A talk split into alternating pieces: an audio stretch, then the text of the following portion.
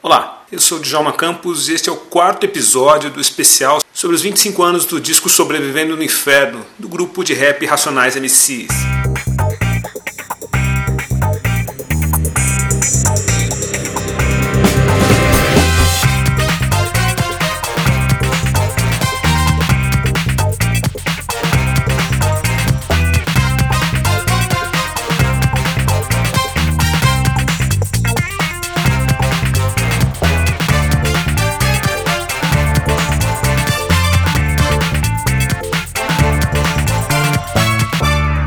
Lançado em dezembro de 1997, o disco Sobrevivendo no Inferno se tornou o trabalho mais importante da história do rap nacional e é considerado um dos melhores discos da história da música brasileira. Formado por Mano Brown, Kylie J, Ed Rock e S. Blue, os Racionais MCs se tornaram o mais importante grupo de rap da história após o lançamento de Sobrevivendo no Inferno. O disco narra o dia a dia nas periferias de São Paulo, o crescimento da violência nas quebradas, não só de São Paulo, mas de todo o país. Também fala sobre preconceito preconceito e a questão carcerária no país. Sobreviver no Inferno é tão importante e conseguir extrapolar o universo das quebradas e rádios negras e fala com todo tipo de público e ouvinte de música brasileira. E hoje o álbum é assunto obrigatório em vestibulares como da Unicamp, a Universidade Estadual de Campinas. Unicamp, onde aliás o grupo de rap realizou uma aula aberta no mês de dezembro de 2022. Para saber mais sobre o disco Sobrevivendo no Inferno, a gente conversou com Luiz Antônio Serafim, que na época era diretor de marketing do selo Cosa Nostra Zâmbia, que lançou o disco Sobrevivendo no Inferno. Serafim, como é conhecido, disse que os Racionais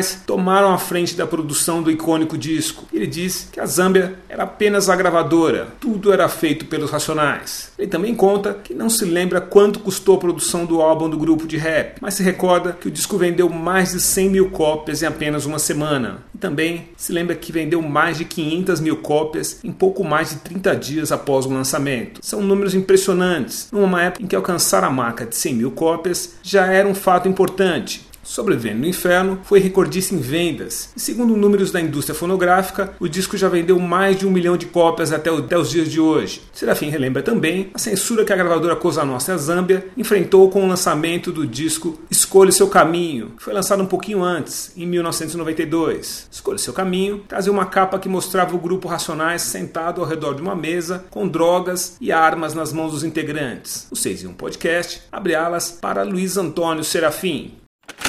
Serafim, como foi a produção do disco Sobrevivendo no Inferno? A gravadora Zambia teve participação na produção do disco?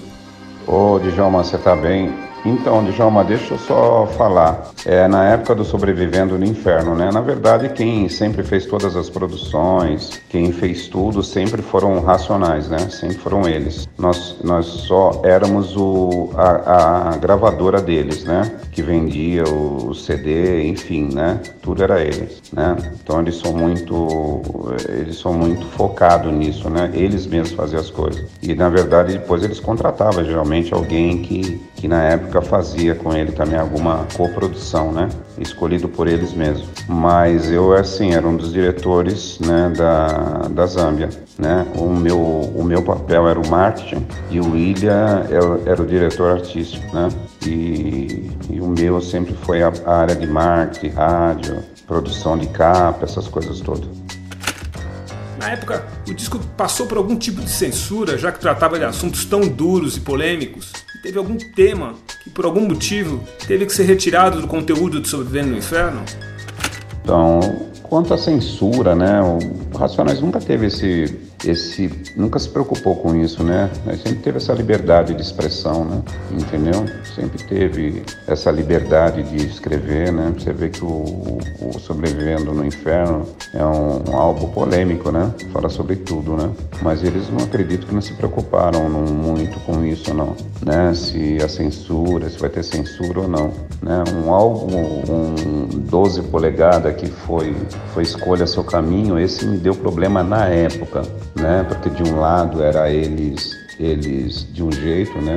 Eles estavam numa, numa, numa, num local onde tinha arma, tinha dólar, tinha ali, tinha, tinha coisas que, que comprometeria, né? E do outro lado eles na, eles numa biblioteca estudando, por isso que fala escolha seu caminho. E na época, na época que foi lançado esse é, esse 12, eu tive que recolher os discos, né? Tive que recolher os LPs, porque na época nem CD tinha, e eu tive que colocar uma taja, né? Diga não às drogas, né? Porque se eu não colocasse isso, não dava para vender o LP, eu tive que recolher tudo. Na época foi censurado justamente esse 12, depois ele voltou novamente com essa taja escrito é, diga não às drogas. Mas o sobrevivendo não teve não, né?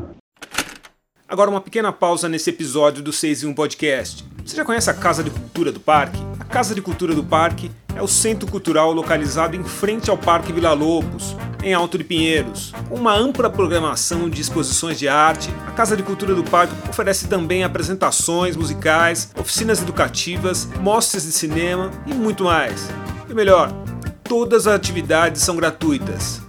Confira a programação buscando por Casa de Cultura do Parque nas redes sociais ou acesse ccparque.com.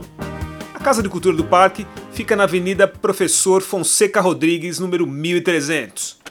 Serafim, em valores atuais, quanto custou a produção de Sobrevivendo no Inferno? A Zambi arcou com todos os valores? Eles nunca se preocuparam, a gente nunca se preocupou com isso, né? De quanto custou. O importante era fazer, né? Não tem, a gente nunca, é, nunca teve esse lance de falar, ah, nós temos uma verba de tanto, ou eles têm uma verba de tantos. Então tem muitas das coisas que, que, foram, que foram feitas e custeadas às vezes por eles mesmos, né? Tem, eu nesse álbum também eu não, não me recordo é, sinceramente, se foi tudo a, a, produção paga pela, pela, pela Zâmbia, mas acredito que não, né? Acredito que não. Esse álbum, esse álbum, esse álbum foi um álbum que, que foi um custo caro, né?